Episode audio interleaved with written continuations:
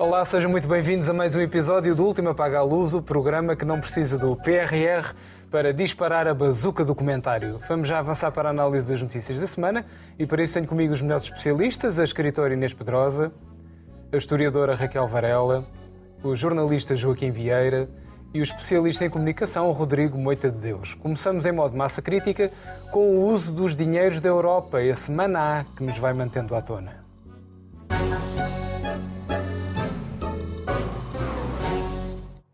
Assim que foram anunciados os dinheiros da bazuca, houve logo reticências em relação à sua aplicação. Houve a reação dos descrentes, que nunca acreditam em nada, a dos desconfiados, que duvidam muito da eficácia do Estado e que veem sempre manigâncias aqui e ali, e a dos cínicos, que acham que não há almoços grátis. E depois, há uma massa enorme de esperançosos, que confiam sempre que a Europa nos há de salvar, mesmo que in extremis. Pois bem, o famoso PRR já arrancou e já se fala em atrasos e em atribuições duvidosas de verbas, com o governo a vir a terreiro defender as suas escolhas. Posto isto, a bazuca vai chegar a quem precisa, sim ou não, Inês? Boa noite. Uh, sobretudo, além de a quem precisa, é, uh, vai chegar ao país de uma maneira que melhore o país, não é? Porque a bazuca não é só para não é aquele, não é só ajuda Covid, é ajuda de recuperação do país mesmo, não é? Por isso, não é só para os pobrezinhos. Mas também não quer dizer que seja para os ricos terem a maior parte. Nós, há umas semanas, eh, apareceu, começou a aparecer eh, crítica. Engraçado que apareceu a crítica e apareceu logo a justiça em cima, que também é muito português. Seu crítica do, do caso de Mário, Mário Ferreira, Ferreira, da Dor Azul. Da Dor Azul, que recebeu uma percentagem muito grande da primeira tranche. Estava a ver se me lembrava de números, mas eu felizmente tenho uma coisa. É? 52%. 52%. Muito obrigada, Joaquim. Primeira eu tenho uma coisa para números, como os números nunca me, nunca me são muito favoráveis, eu também os apago da minha cabecinha. Mas eh, pode-se perguntar porquê tanto para turismo e porquê tanto para empresas já uh, florescentes, não é? Mas é uma coisa muito, muito portuguesa. Eu gostava de mostrar só duas imagenzinhas. Duas, imagens. duas imagenzinhas. Do âmbito da cultura, mas é para dar, não sei se se vê bem. Uh, não era o relatório, não era o relatório do plano de trabalho para a cultura. Isto não sei se não foi isto que eu pedi. Isto é de alguém? Uma imagem, uma imagem não. intrusa. Ah, não, isto é. Pronto. É, não se vê bem também aqui, mas era. É, é, é era as páginas de abertura de, de, Portugal, do Ministério da Cultura de Portugal e uhum. de Espanha, sendo que o de Portugal, se calhar era isso que estava, estava um relatório eh, uhum. em primeiro plano, o de Portugal são notícias a, que, a, a dançar, é uma coisa muito dinâmica, e depois diz conhecer, saber, participar, criar. Uhum. E nós temos, nós, os utilizadores, os que estejamos interessados em saber o que se passa no Ministério da Cultura ou ir ver se há apoio para a cultura, assim, temos que perceber. Nós vamos entrar pelo conhecer, pelo saber, pelo participar ou pelo criar. E depois de andarmos a ver aquilo tudo, talvez possamos descobrir o que é que lá há que nos interessa. O Ministério da Cultura de Espanha tem bolsas, apoios, Uh, emprego público, publicações em bibliotecas e depois dentro das bolsas está por áreas, artes plásticas, livros, não sei o quê. São menos literários, digamos. Menos, quer dizer, são menos. Aquilo não tem animação nenhuma, é muito paradinho. Era, era a segunda imagem, penso eu. Tem pouca leitura, uhum. porque são sites, portanto são imagens abertas. Eu agradeço à, realização ter-a exposto, mas sei que tem pouca leitura, mas vale a pena ir consultar por Ministério da Cultura Portugal e ver a animação doida que está lá de A Show About Nothing, como diria o velho Seinfeld, e o Ministério da Cultura de Espanha, onde há, fui lá ver recentemente, imensos apoios para a Espanha, e não só para a Espanha, porque a Espanha faz também promoção da sua cultura no, no exterior, mas há imenso plano de recuperação e resiliência para apoio a livrarias, para apoio a pequenas editoras, para crescimento e coisas muito concretas e concursos públicos uh, com dados muito concretos e muito precisos e que, com uh, júris muito uh, claros também, muito expressos.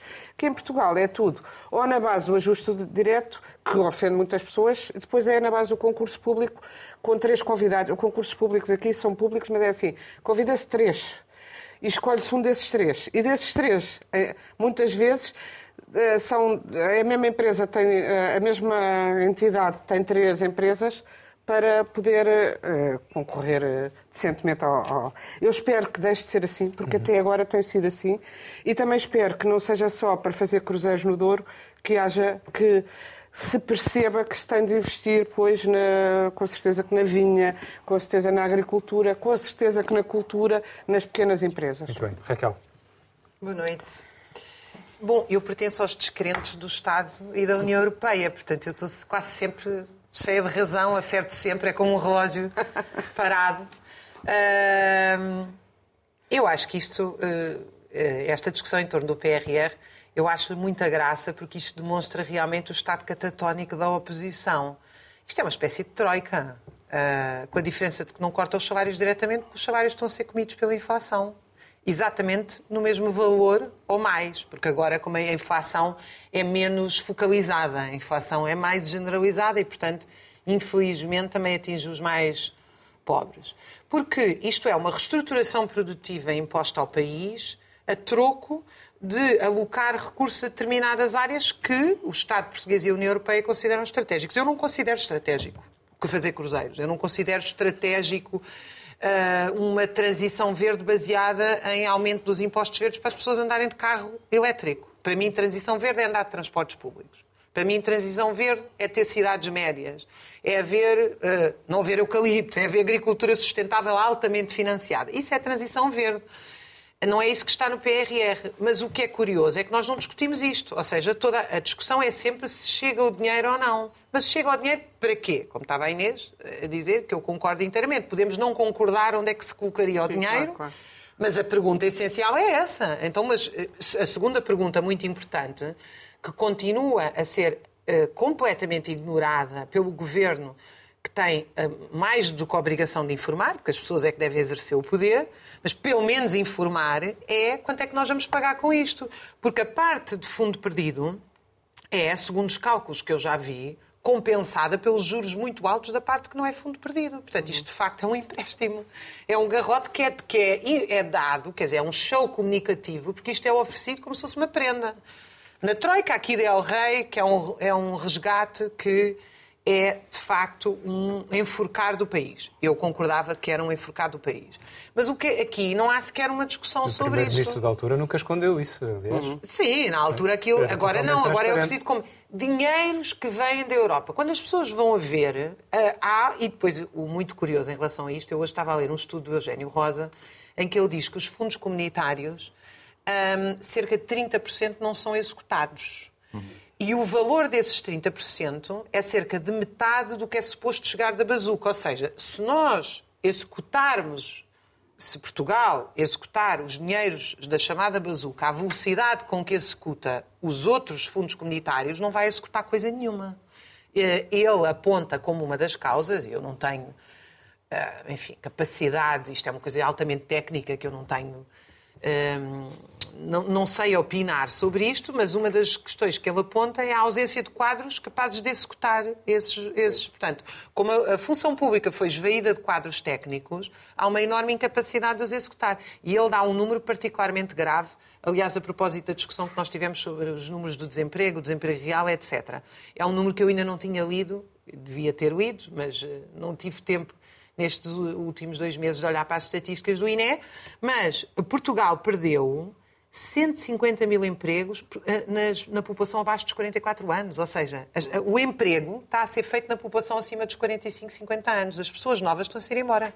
Nós estamos a perder emprego nas pessoas mais jovens, que em princípio são aquelas que têm mais uh, qualificações e, portanto, com mais capacidade de tecnicamente uh, executar estas previsões. Portanto, junta-se aqui um caldo eh, que, em princípio, nada disto vai funcionar e nós, os descrentes, vamos continuar a estar cheios de razão. Joaquim. Quer dizer, a Comissão Europeia não tem um minador, nem tem nenhuma máquina de imprimir dinheiro. E, portanto, o dinheiro do apoio aos países, que depois vai ser convertido em apoio a empresas, pessoas, famílias, etc., tem que vir de algum lado e naturalmente tem que ser sustentado e, portanto, tem que se pagar a, prazo. Agora, o que há aqui, o facto de haver uma uh, bazuca que é um ato solidário entre países do Norte e do Sul, países excedentários e países deficitários, faz com que, de facto, haja um apoio efetivo e isso causou algumas dificuldades nos chamados frugais, não é? Que inicialmente tinham reservas. Uh, mas há uma solidariedade entre países europeus e, portanto, a Troika também, com todos os problemas que houve, a, Troika, a verdade é que a Troika salvou o país de uma bancarrota. É preciso reconhecer. Houve excessos, houve um governo que disse que queria ir além da Troika, mas a Troika pôs as contas no são. E, portanto, nós até tivemos, uh, com António Costa, um, um, orçamento excedentário, que era uma coisa que, à partida, se pensava que era impossível. E, portanto, é preciso também ver as vantagens que há, de facto, neste tipo de apoios financeiros, mesmo dizer, que seja... As pessoas ficaram a viver muito pior, mas o que interessa é que as contas estão bem, está bem. Isso a Montenegro, não, mas isso é era uma certa fase, também já passamos... Para quase citar o Luís Montenegro. Exatamente. É, okay. Exatamente. Uh, o que interessa é que, no fundo do dia, de facto, uh, estes estímulos acabam por fazer a economia funcionar e, portanto, ajudar a pagar salários, se forem bem distribuídos, cobrir investimento e depois gerar os recursos para, eventualmente, se pagar aquilo que são as obrigações, os, os empréstimos, nem tudo são empréstimos. Há apoios efetivos, de facto, há uma parte de empréstimos na, na bazuca e há uma parte que são realmente apoios efetivos. Uh, os, uh, portanto, são, são subsídios, na, na, na, na verdade mas isto tem que ser aplicado de tal maneira que, de facto, a máquina funcione. E, portanto, nós também temos que, naturalmente, como não há almoços grátis, isso eu reconheço, mas todos temos que reconhecer isso, nós não somos os pobres da Europa, os pedintes, que estamos aqui a estender a mão uh, como quem está na rua a pedir uma esmola. Nós temos que trabalhar, temos que trabalhar, devíamos ter que trabalhar, realmente para corresponder a estes apoios. E, portanto, essa é a filosofia e nós temos que fazer a nossa parte e dar o nosso contributo. Agora, o que eh, realmente Raquel levanta aqui uma questão que, é, que eu acho que é importante, é que os apoios até são de tal maneira grandes que Portugal pode não ter a capacidade de os absorver todos, como não tem tido muitas vezes em relação a fundos europeus, até porque os fundos europeus implicam também uma, eh, uma componente de investimento próprio que muitas vezes as empresas não têm. Uh, e até agora Portugal recebeu 3.321 mil milhões de, até ao fim de junho uh, de, de, de, euros do PRR e tinha aplicado em beneficiários diretos 611 milhões, depois mais 1.170 milhões que estavam em trânsito, portanto há, há para aí uh, uma diferença ainda de uh, mais de mil milhões e se de facto este dinheiro não for aplicado, há um prazo e não sendo aplicado é, é, é devolvido.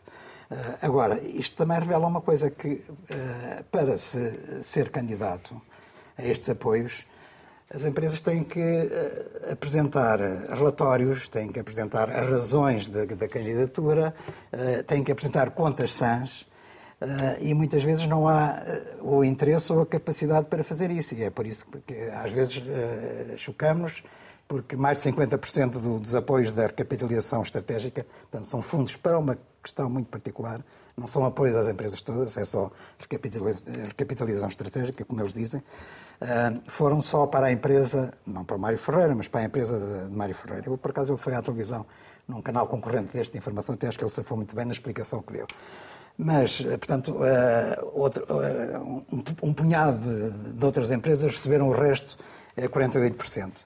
Agora, o que acontece é que, se calhar, as empresas não têm, de facto, capacidade, quer dizer, a, a culpa não é, não é do próprio.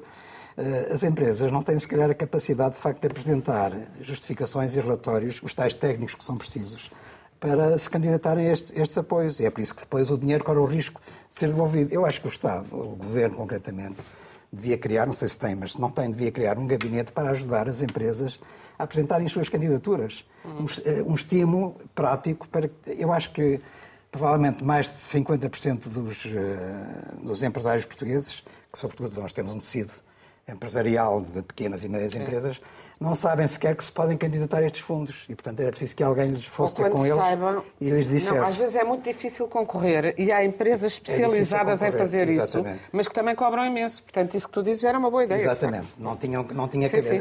Cobram logo uma porcentagem claro. à cabeça uh, independentemente depois da rentabilidade que isso pode ter, Sim, e, portanto, exato. isso também não é, se calhar, a solução ideal. Para Mas facilitar próprio, os serviços públicos é uma boa ideia. O próprio Estado... Uh, é um serviço público para facilitar os serviços públicos. Vamos assim mesmo, Para facilitar uh, não, as é coisas que os departamentos pagar, dificultam. É, é, é melhor estar a, a liberalizar ainda mais e a não conseguir Agora, fazer também é verdade ao Rodrigo. o dinheiro já aplicado, 55% foram pagos a entidades do Estado e, portanto, só 45% é que vão para outras entidades, seja as famílias, seja as empresas. Uh, parece que até ao fim de junho uh, apenas famílias e empresas, eu li este, havia este número, só 2% é que chegaram a empresas e famílias. Portanto, realmente é muito pouco, e mais a famílias do que a empresas. Uh, agora, também desconfiar da. O Pedro disse uma coisa na introdução que era o governo vir a torre defender as suas escolhas não é o governo que faz as escolhas, também é importante dizer isso, porque há sempre a ideia de depois o governo tem os seus amigos, os seus protegidos e vai aplicar o dinheiro e dar o dinheiro a estes. Não, há, são entidades independentes uh, que, que, fazem a seleção das candidaturas e são esses júris que decidem quem é que recebe o quê. E, portanto, o governo, tanto quanto eu saiba, não tem interferência nisso. E se tiver interferência, certo, certo, é um grande escândalo que deve ser denunciado. Aos crentes e aos crentes. Ah, sim, sim, exato. É, eu devo dizer uma coisa, Raquel. Dizer Os fundos europeus, em relação ao que era há 30 anos, na sua distribuição, nos países, inclusive, Portugal não tem nada a ver. Antigamente houve, de facto, muitas fraudes, oh. algumas até chegaram a tribunal, Neste tempo... momento o escrutínio é muito maior. Então, Portanto, é tempo de Santo Cavaco foi uma este alimenção. Este dinheiro tinha um, um, um destino uh, ilícito. O, o, portal da transparência diz-nos que 75% do Portugal 2020 foram, foi executado. O 2020, portanto, já está aprovado o 2030. Uh, ah, portanto, só conseguimos executar 20, 75%, ficaram 25% de fora. Dá mais ou menos, eu posso estar enganado nas contas que fiz, mas dá mais ou menos 11 mil, mil milhões de euros que vão para a rua, mais ou menos as contas que, mais mil milhões. Também isso não interessa, não é? É fazer assim, que, vão, que, vão, que vão embora, mas não é por causa da falta de, de funcionários qualificados no Estado, que isso nunca, nunca, existiu, portanto também não há de ser um problema. Não vai ser um problema agora, é, é, exatamente por causa daquilo que o Joaquim estava a explicar, que é a comparticipação nacional, ou seja, a maior parte dos projetos exige comparticipação nacional, as entidades várias têm que meter uma parte do dinheiro, 20, entre 20% e 40%, e, portanto, uh, exclui... E também desconhecimento. Eu conheço vários casos Também há muito desconhecimento. Há muito desconhecimento. Não, e depois uh, não ajuda a estrutura burocrática do Estado, mas, mas já lá vamos. O PRR são 16 mil milhões de euros para empresas e famílias, aquela parte das pessoas. É? Os particulares, não é? Aquela coisa, estão mais ou menos reservados 4 mil milhões de euros, grosso modo. Um, pronto, isso é aquilo que as pessoas vão ter acesso, mais ou menos seja para comprar, mudar de vidros de casa. Ah, não, esse dinheiro já está escutado. Uh, seja para as empresas candidatarem, são 4 mil milhões de euros. E, portanto, é muito divertido olhar para o país e ver discutir o, o dinheiro do Mário Ferreira. Uh, o Metropolitano, por exemplo, vai receber 554 milhões de euros. Ah, não há escrutínio nenhum sobre a matéria. Ah, a proteção civil tem 20... Mas o metropolitano 20... é capaz de ser importante para a população. Não, é para, para a Lapa. É a estação de metros para a Lapa. É onde vai ser o dinheiro, investido o dinheiro do PRR, aquele da resiliência para o desenvolvimento económico. É, sim, lá para Alcântara, sim. É o de, da Lapa para Alcântara, sim. Aquele, aquele túnel espetacular no meio de Lisboa. Não é, não é, dá, é, é, é, Pronto, é o Alcântara também é uma coisa muito útil. Faltava ali um buraco. Um, a Secretaria-Geral de Educação e Ciência, 494 milhões de euros, é, também é bom. Um, estava a explicar que a Proteção Civil ia comprar carros, também muito importante para o desenvolvimento da nossa economia, uh, com os 20 milhões de euros que vão receber. A EFASEC, aquela empresa falida que o Estado nacionalizou, também vai receber dinheiro, também é muito importante para o desenvolvimento da economia. Direção-Geral do Ensino Superior, 252 milhões de euros, mas estamos todos a discutir os cruzeiros no Douro. Isso é que é importante. É, eu, portanto, a empresa que gera empregos, postos de trabalho, a sério. Porque é, fácil é que não gera empregos. Falta, falta de escrutínio. Claro, uh, não, não, não, gera sobretudo, a velocidade da que está, gera mais milhões do que empregos, porque foram 20 milhões no primeiro trimestre. A empresa nacionalizada dá 20 milhões de euros de prejuízo só no primeiro trimestre deste ano. Portanto, vai correr bem. A TAP, 3.200 milhões de euros a fundo perdido escrutínio das opções tomadas. Alugaram agora aviões à iFly, explicar que era o caos nos aeroportos e afinal vão acrescentar mais um avião no, no aeroporto caótico. Este extraordinário. Nós discutimos o. É mesmo aquele país mesmo de, de pequenino. Que é, pronto, ficamos todos a discutir o Cruzeiro no Douro. Estou a repetir a expressão de Inês, porque é mais fácil explicar. Uhum. Estamos todos a discutir os Cruzeiros no Douro e, entretanto, o metro faz mais um túnel uh, muitíssimo necessário, tenho a certeza, que é para levar passageiros da Lapa para Alcântara. O metro do Porto, o outro. O Instituto de Emprego e Formação Profissional, 371 milhões de euros para fazer a qualificação dos portugueses, que é uma coisa que nós andamos há 20 anos a fazer, a gastar milhões e milhões milhões de euros em qualificação, para depois chegarmos à conclusão que é um dos países menos qualificados da Europa, eh, o próprio Primeiro-Ministro diz, milhões de gastos dos fundos europeus, e portanto andamos nisto. Em vez de estarmos a discutir o escrutínio do dinheiro que se gasta, porque o PRR, na prática, é um substituto do Orçamento de Estado, não é? transformaram o, o PRR num substituto do Orçamento de Estado. Tudo aquilo que é investimento público é agora dinheiro europeu. Eh, pronto. E, portanto, andamos mesmo, de facto, de mão estendida em Bruxelas a dizer, olha, eu não tenho dinheiro para comprar carros de bombeiros, portanto, o PRR deve dar, não é? E os ministérios degladiam-se entre si, que é para ver quem é consegue sacar mais dinheiro do bolo de Bruxelas. É isto. Bem, vamos voltar agora então a outra recorrência portuguesa no nosso Extra Extra, o espaço com o tema principal da semana.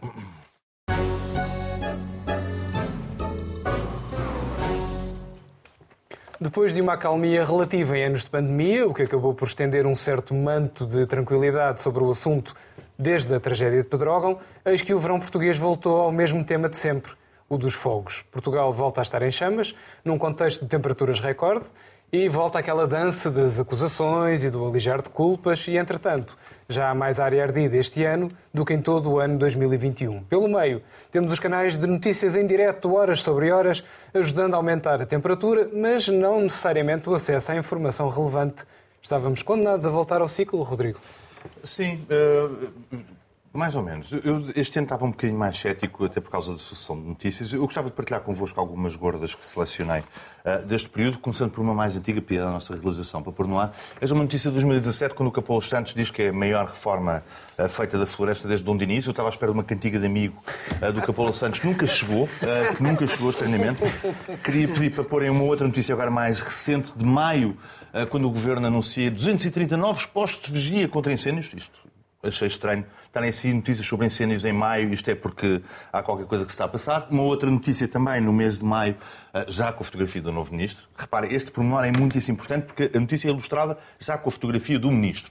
Os 20 milhões de euros do PRR para o desenvolvimento da economia, que afinal é para carros bombeiros, eh, mas é, é, um bocadinho preocupante porque nós vemos membros do Governo a anunciar compras de, compras de material em maio para, para, os, para os verões. E depois uma outra fotografia espetacular, esta que é a apresentação do dispositivo de combate aos incêndios, também em maio. Cá está o Ministro. Reparem, o Ministro é importante, é um pormenor importante. Cá está o Ministro a apertar as mãos e dizer que estava tudo pronto. Em maio estava tudo pronto. Eu, hum, o Estado português começou a funcionar ao fim de oito séculos. Eu achei estranho. Mas queria pedir para porem uma outra fotografia no ar foi quando vi o ministro dentro de um avião da Força Aérea, que saiu de Figo Maduro, portanto, em, eh, em, encralacou o trânsito aéreo na, na, na Portela durante umas horinhas, para ver, ele e o fotojornalista aqui ao lado, para ver uh, incêndios lá de cima. É uma coisa espetacular e bastante útil levar um fotojornalista uh, num passeio da Força Aérea a partir do aeroporto civil, depois admirem-se que, que, o aeroporto esteja encralacado. Foi espetacular, mas sobretudo deixa-me um bocadinho preocupado esta posição, esta pose de Macron. Sim, não é civil. Pois, exato, é aquela, é aquela coisa fingida, é aquela coisa fingida. Um, espetacular, mas fiquei um bocadinho um, preocupado com o nosso ministro Macron. Coisa que foi corrigida uns dias mais tarde, porque o PM resolveu emprestar visibilidade, e a expressão é mesmo esta do Correio da Manhã, emprestar visibilidade aos bombeiros, que é uma coisa que eles precisam, porque têm os refletores, mas pode ser que não se vejam, e então resolveu ir, ir ele visitar bombeiros. O ministro desapareceu da fotografia. Não sei se estão a reparar esta coisa. Primeiro foi o secretário de Estado que desapareceu das fotografias, apareceu o ministro. Depois o ministro Macron desaparece, porque aparece o nosso primeiro-ministro. E depois, finalmente, uma outra, uma última, uma última gorda que era outra imagem que eu queria mostrar, que é uma notícia do Observador que explica António Costa atribui os incêndios a um problema estrutural. Portanto, também a reforma florestal de Dom Dinis Uh, acabou nisto. Acabou com o Primeiro-Ministro explicar que, afinal, o problema é estrutural, apesar de estar uh, há 20 anos no, em governos sucessivos, e ia explicar que a culpa era dos portugueses. E, portanto, era melhor ficarmos todos em casa. Uhum. Literalmente, é a mãozinha, não é? A mãozinha. Portanto, nós já não podíamos adoecer nem ir ao SNS, porque o SNS não funciona. Não podíamos andar de comboio no verão, que aquilo avaria. Não comer bacalhau à brás. E agora também não podemos ir para parques nem matas, porque aquilo arde. Então, em Lisboa, desculpem estar a falar aqui o exemplo da minha cidade, temos este caso extraordinário, que vamos ao Monsanto, e há barricadas da Polícia Municipal, com polícias municipais de 5 em 5 metros, que em vez de estarem a vigiar lá dentro, estão a impedir os lisboetas de ir gozar a sua, o seu Monsanto, porque, pronto, há um perigo de incêndios eh, latentes e, portanto, o melhor é manter os portugueses dentro de casa. O país é um sítio maravilhoso, o problema são, de facto, os portugueses corrigindo uh, este problema dos portugueses, mandá-los para outro sítio qualquer, tenho a certeza que os serviços públicos passam a funcionar, que é uma maravilha. A técnica Luís Montenegro, mais uma vez, a ser usado. Não Inês. falaste das cabras sapadoras. isso, é, isso é a grande revolução tecnológica, é a transição digital, é a transição digital do, do, do combate aos incêndios, é de facto das cabras sapadoras. Uh, mas achei que isso era demasiado um contexto, ampliação de, para o contexto europeu, há um, há um pormenor nestas notícias todas que o Rodrigo teve a mostrar, é, mostrou só de Portugal, mais ministro, menos ministro. Sucede que uh, o fogo está da mesma forma que em Portugal, em Espanha, em França uh, e no resto da Europa, mas nestes três países com particular força. Sul da Europa. Uh, no sul da Europa. No sul da Europa toda, na Grécia também, grandes incêndios. E, e, portanto, é assim, parece que o problema já não será do Costa nem do ministro dele. Parece que não será só deles. É? Ah, claro que ah, vamos, temos a evidência das alterações climáticas. É, o facto de já ardeu mais este ano do que o, o verão passado todo. O verão passado foi um verão ah, santamente fresco. Fresco demais, também. Quer dizer, já não há verão, inverno, primavera, outono como havia com aquela estabilidade e previsibilidade climatéricas que tinham. Mas e o ano passado eu lembro-me que julho foi bastante fresco em relação. E este ano, junho e julho foram muito mais quentes e estão a ser muito mais quentes. Claro que a ordenação do território, pois com certeza, e está-se a falar, e não há cantiga de amigo de Dom Dinis desde nunca, não, não há orna, ornamento do território que tenha Nem é sido preciso, feito. Isto é uma inevitabilidade das alterações climáticas. Mas eu não é aí preciso. também devo dizer, o que eu faria, eu não percebo como é que há, há muito terreno abandonado, muito bocado de, de mato e terrenos de mato abandonado imenso, que custam imenso, ah, custam caro a limpar, já aconteceu na minha família eh, muitas vezes, quer dizer, de se limpar terrenos que custam, se tu fores pagar alguém, tens de pagar, é de lei. E, portanto, ah, só que a lei ah, não anda a ser cumprida em toda a parte, nem a ser vigiada em toda a parte, como... Nem sequer Mas se fores pagar, e esta semana acho que foi o Zé Miguel Júdice também estava a dizer que tinha um terreno que pagam todos os anos 1.500 para limpar e que nem em 10 anos tiram de lá esses, esses 1.500. Ora, tem de. eh, eu acho que os terrenos que estiverem abandonados e, e sem serem limpos devem ser nacionalizados e depois têm de ser aproveitados. E, claro, têm de ser trabalhados, como é evidente. Isso era uma, uma, uma questão essencial. Ah, Depois, outra questão essencial é que o, eh, o desafio das alterações climáticas não pode esperar mais. E isto é. E eu, eu acho que os Estados, por mais que se façam conferências, etc., ah, acho, os crimes de Putin são tanto maiores, a guerra que está a acontecer é tanto maior porque acelera. Ah, uma guerra é é uma coisa que acelera imenso estas, estas alterações climáticas. e Quanto mais sofisticada, quanto mais míssil balístico XPTO for, pior. Não é? E, portanto, tudo, tudo, não, não há uma solução nacional já para este problema. Quer dizer, pode haver, tem havido as cabras sapadoras eh, nos últimos anos depois. As golas antifumo. vi- As golas antifumo estão em, em tribunal outra vez. Ao, ao Uhum. Já há. Já há condenações. Já há condenações. Ah, mas as cabras sap- sapadoras parece que resultaram de facto. Eu vi uma reportagem internacional, tipo National Geographic, sobre o esquema das cabras sapadoras em Portugal, que, que tem resolvido imenso. Mas não há resolução quando, ah, quando há temperaturas de 40 graus e mais de 40 graus e terrenos ah, secos abandonados e uma seca brutal como a, como a que temos agora. Portanto, hum, tem- aí tem de haver União Europeia, e não só Europeia, mas neste caso União Europeia, e tem de haver uma coisa com as universidades eh, e que- eh, um trabalho científico que tem de ser simultaneamente combate à seca e de combate aos incêndios. Não há outra. Agora, devo dizer também, vi uma, o, o tratamento mediático é muitas vezes é de, de- só de, de criar o pânico nas populações e nos mais velhos que estão mais ligados à- às televisões e de, e, de, e de dar os piores exemplos, porque vemos os, os bombeiros a pedirem, por amor de Deus, aos repórteres que saiam do caminho, os carros a atravancar sítios onde é preciso passar bombeiros, e vimos, um, um repórter da TSF fez uma filmagem que passou na autoestrada, na A1, pouco antes dela ser eh, cortada, e aquilo, que ele, aquilo pelo qual ele passou significa que a autoestrada já devia, estar a já devia ter sido cortada. Porque foi uma sorte não haver uma faúlha que não lhe tivesse. Da maneira. do- o fogo, o incêndio ah, absolutamente infernal que estava à frente dele, aliás, via-se que estava assustado porque já não via o caminho. E era há um. Mas aquilo estava tão infernal que já devia ter sido cortado.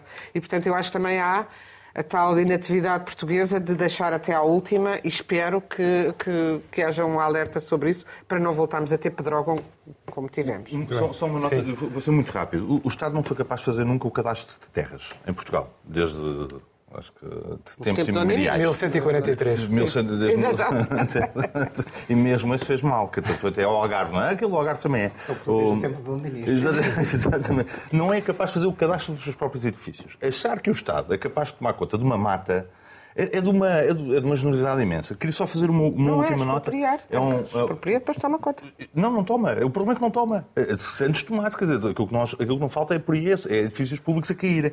Mas só uma última nota, porque relativamente à, história da cobertura mediática, saiu a notícia, aliás, são as declarações do Primeiro-Ministro, que desde que a época de incêndios começou oficialmente, portanto, desde que as televisões estão em cima do assunto, foram presos 44 pessoas. Eu, por acaso, gostava de ver um gráfico das detenções de suspeitos com a cobertura mediática, porque eh, as televisões chamam incêndios.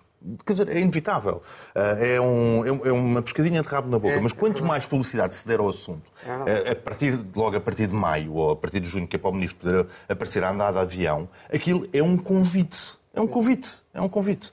Quando aparece o Correio da Manhã TV com os quatro ecrãs e não há nada a arder, aquilo é preocupante. É proibir as televisões de falarem nos incêndios. Não, não estou a dizer isso, aqui. Não estou a dizer isso. Agora, a, a cobertura mediática é de um exagero monumental. É, é de um exagero monumental. Quer dizer, é, é, cultura mediática, se eu podia Raquel, sim. intervir aqui nesta discussão, até porque eu discordo de grande parte do que foi dito para haver aqui debate entre nós, a cultura mediática, a, a, cultura, a cobertura e a cultura mediática é mórbida e perversa. Agora, o mais interessante é a ausência de jornalismo, ou seja, a ausência de crítica. Uh, achar que a cobertura mediática é ir para lá filmar pessoas desesperadas, a dizer que estão desesperadas, ai meu Deus, rodeadas de eucalipto a arder e que isso é jornalismo, isso não é jornalismo. Um bom serviço jornalístico tinha sido acabar com os espinos do governo e das soloses. O primeiro spin é que se fala em área florestal e fogos rurais. São eucaliptos que ardem à frente de toda a gente. Podem ir buscar qualquer imagem que se tenha passado nas 24 horas das televisões, que o que se vê quase sistematicamente é eucalipto a arder. E essa palavra desapareceu magicamente uh, do jornalismo. A segunda é que a responsabilidade é do aquecimento global. E eu aí uh, discordo completamente. Porquê? Porque, independentemente do aquecimento global ou não, um país tem que estar preparado para eventos extremos. Nós, quando construímos uma casa, construímos antissísmica e não há um sismo todos os anos. Se olharmos para o Alentejo, onde, aliás, os jornalistas entretidos a entrevistar pessoas em Évora, e uma alentejana dizia, então, mas aqui é todo, todos os anos, não, está algum calor, dizia ela. Não sei se estou a imitar bem, eu tenho uma costela alentejana, portanto estou a imitar com carinho. O, o montado não arde.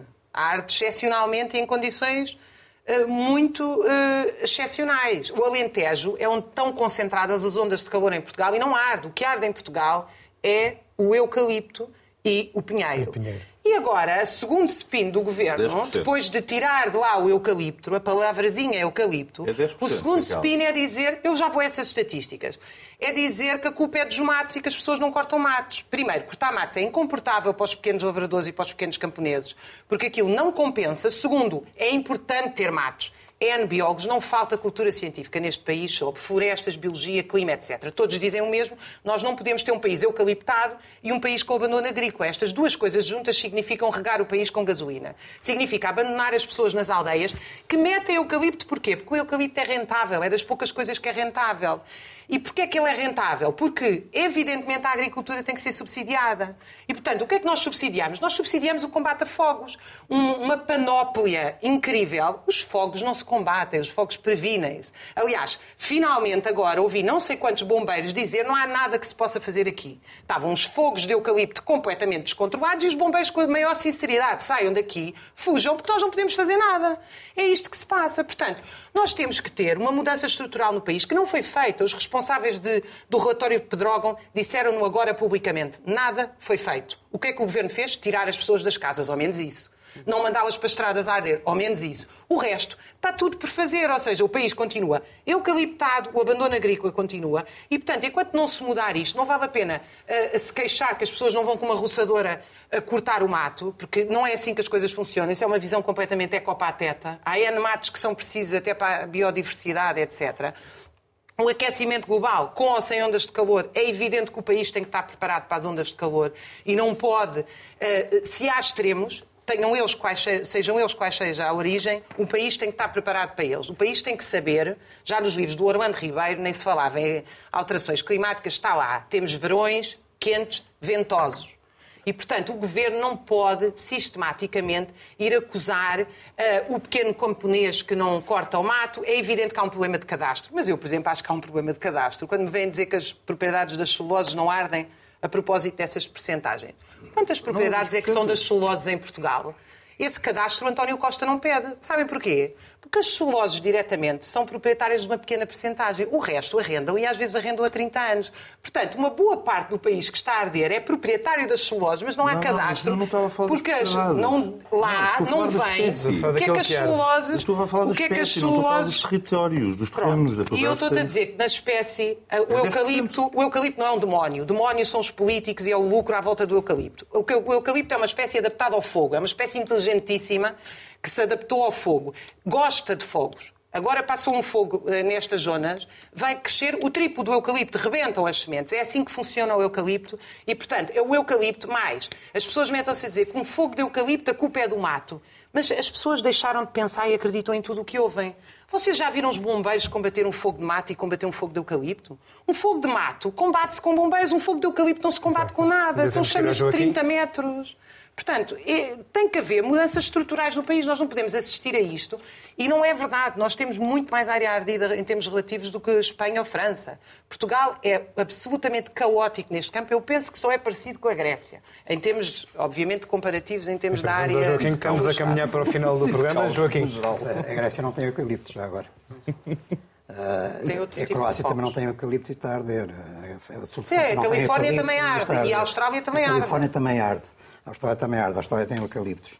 Ah, agora, ah, eu vi incêndios devastadores nesta semana em Portugal, alguns dos maiores, como por exemplo Palmela e Almancil. Não há eucaliptos em Palmela nem eucaliptos em Almancil. Nem aquilo é de uma Portanto, não, sei, não sei que eucaliptos é que a Raquel viu arder, mas vi, Joaquim, é óbvio eu que foi uma situação muitas extrema. coisas. Arde. Desculpa, Raquel, eu vi Claro arder muitas arde. coisas além de A eucaliptos. Serra da Rábida já ardeu muitas vezes sem ter eucalipto. Sim, então, portanto, então não, Então, não é questão não- de dizer, a questão não é dos eucaliptos, a Ah, questão é não. outra. Então e o resto do país que arde dos eucaliptos é o quê? Para já é a questão das, alter- das alterações climáticas, do, do aquecimento global. Isso é muito importante. Nós tivemos uma seca no inverno, portanto está tudo seco, nós não temos água, temos um problema de água.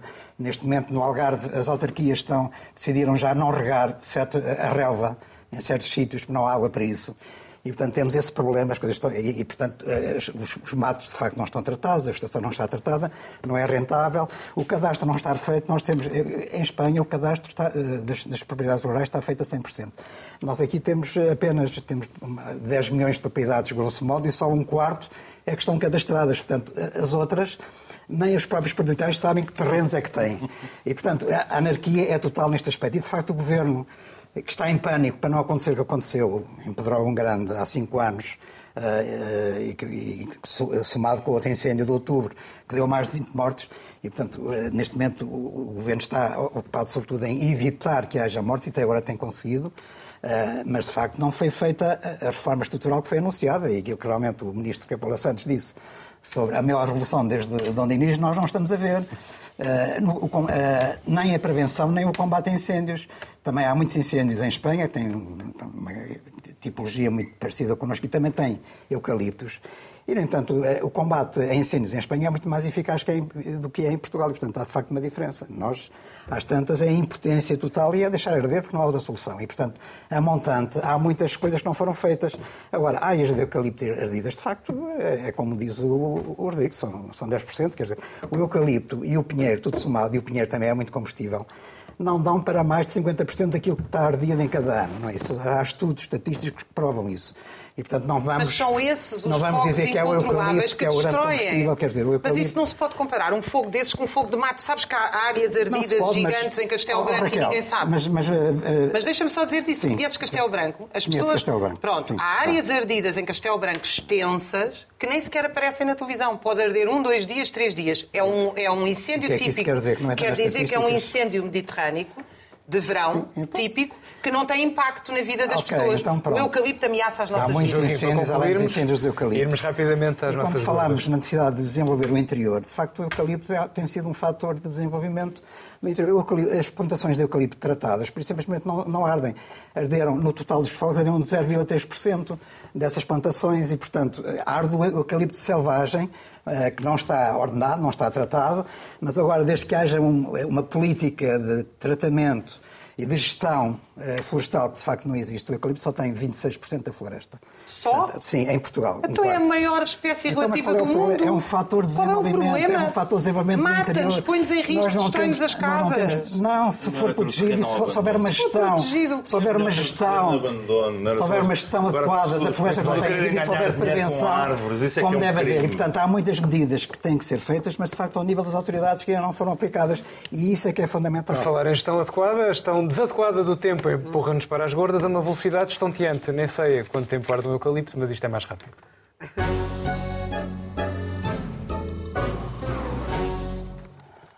E vamos começar pelo Joaquim, que quer falar sobre imagens inéditas que chegaram do espaço. Joaquim. As imagens, diria que não são eh, perfeitamente inéditas, para, para ser franco, não é? Estas são as primeiras fotografias enviadas pelo novo telescópio de James Webb, que foi, foi para uma distância muito maior do que o anterior telescópio que ainda está a funcionar, enviado pela, pela espécie humana, o Hubble. Eh, e, portanto, são as fotografias que o Hubble já nos tinha enviado, mas agora com uma definição, com um detalhe, com um pormenor muito mais rico. E, portanto, nós conseguimos avaliar, através destas imagens, de facto, eh, a dimensão absolutamente eh, extraordinária, inconcebível, calhar até para nós, seres humanos, daquilo que é, de facto, o espaço sideral, o espaço universal. Cada pontinho luminoso destes que foram fotografados pela primeira vez agora não são estrelas, são galáxias. As galáxias são acumulações de milhares de estrelas. Portanto, nós podemos, por aqui, verificar de facto a dimensão absolutamente uh, estonteante, uh, brutal daquilo que é o universo. E uh, simplesmente estas imagens não respondem àquilo que continuam as, as interrogações fundamentais. Será que nós somos os únicos ocupantes do condomínio que não há mais ninguém? Esta é uma, uma questão fundamental. Isto não, não está a resolver esta questão, não é? Entre muitas outras. A origem do universo, muitas coisas ainda por esclarecer, mas de facto é, é um passo extraordinário que se deu esta semana no conhecimento do universo, com o lançamento, Raquel, com o início do funcionamento. E por falar em ciência, um passo atrás, mais uma vez, é um passo com a matemática. extraordinário atrás. Uh, mais em cada cinco alunos, três chumbaram a matemática. Uh, e eu nem vou, quer dizer, isto é um bocado como dizer que no eucalipto ao menos não morrem pessoas, é nós irmos a, a, vamos diminuindo cada vez mais a nossa exigência. Claro que é, é, é, no mínimo que não morram pessoas, mas é óbvio que não é assim que se estrutura um país e também não se estrutura um país dizendo que 60% chumbaram e depois os outros estão bem. Os outros não estão bem, se vocês forem ver as notas deles. Porque ter 60%, 70% ou 80% não significa, significa adquirir conhecimentos médios, não significa adquirir bons conhecimentos. Portanto, nós, eu, eu acho, eu nem imagino o que é que sente uma criança que são as vítimas disto tudo. E normalmente os culpados, porque quando nós ouvimos professores, estruturas, etc., todos falam de que os miúdos não aprendem, os miúdos não têm capacidade, é melhor este tipo um ensino profissional. Eu quero dizer uma coisa, que eu sou professora há muitos anos e sou também formadora de professores. É muito difícil uma criança não aprender. É preciso realmente uma conjugação de fatores uh, concentrada para não conseguir ensinar uma criança. E, portanto, isto tem que estar tudo muito mal para nós termos 60% das crianças que chumbam e uma boa parte que não aprendem. A educação está, como o Estado, aliás, agora assume, em contingência. O Estado português, aliás, podia-se passar a chamar Estado de contingência permanente. Fica a proposta é neste um caso que ainda dura de Mariana Mortágua. dizer que os alunos estiveram nas tintas para este exame, não é? Porque eu não, não servia eu não para queria Vamos falar, não queria- das médias são idênticos. Eu não queria falar do nome da deputada em, em questão, não queria sublinhar o nome, porque o que se passou esta semana foi havia uma votação sobre o cumprimento ou não cumprimento das regras de exclusividade por parte de uma deputada que foi adiada sine dia. E foi adiada sine dia porque os outros deputados começaram a pensar também nas regras que eles cumprem ou não cumprem, digo eu, e, e, eh, porque este assunto já se arrasta há tempos e arrasta-se a partir de uma coisa que, e cito, eh, o, primeiro, o primeiro relatório da Comissão de Transparência da Assembleia da República quanto à exclusividade, isto trata-se de cumprir ou não as regras da exclusividade que é paga aos deputados. As colaborações remuneradas na imprensa escrita são consideradas como percepção de rendimentos provenientes de direitos de autor. Já aqui falei disto uma vez, insisto agora, para que todos os cronistas falem com a autoridade, perguntem à autoridade tributária, e como eu estou aqui a perguntar, e pergunto ao Sr. Ministro das Finanças, porque é que há uma lei que diz que as crónicas dos deputados da Assembleia são direitos de autor e as crónicas de toda a restante população não são. aguarda a bem. resposta. Fica aqui a pergunta da Inês. Rodrigo, para concluirmos, armamento português e guerra na Ucrânia. Sim, é uma, uma, uma vergonha, um caso absolutamente vergonhoso, porque os ucranianos devolveram cinco canhões que nós tínhamos mandado para lá. Ahm, devolveram cinco canhões, só porque os canhões eram de 1941. Quer dizer, é uma coisa inacreditável. Eu queria daqui deixar o meu apelo ao chefe de Estado-Maior do, do Exército para parar já de enviar aquela coisa que nós tínhamos pensado, que era aqueles mosquetos das guerras, das guerras peninsulares, que ainda estão ótimos, são espetaculares, e, e não vale a pena estar a enviar, porque aqueles tipos são os ingratos. Uma, uma nota mais séria, é extraordinário como é que há ministros, secretários de Estado, assessores, eh, coronéis, generais, e não há ninguém que diga, "Pá, se calhar enviar eh, aquelas bombocas que nós temos em armazém desde 1940, pá, se calhar não é boa ideia, não é? É um bocado tipo humilhante. Eles estão desesperados, mas se calhar não estão assim tão desesperados. É, é extraordinário que não há ninguém que tenha este live de lucidez no meio deste, desta cadeia de comando. Não é que devia servir para qualquer coisa, mas pronto, eh, pode ser que da próxima corra melhor. Para já ficamos com os mosquetos eh, Para já. guardados no museu. E que- bons que foram para correr com os franceses, mas já está, tínhamos o Wellington a ajudar, eh, a intervenção estrangeira E o sempre. povo, e o povo. E o povo português. falava-se contra as invasões era uma coisa boa, agora não é. Agora não é, agora não é. Assim terminamos o último Apaga a Luz. Espero que tenha gostado e que nos acompanhe semana a semana. A saída, o habitual vídeo byte da jornada.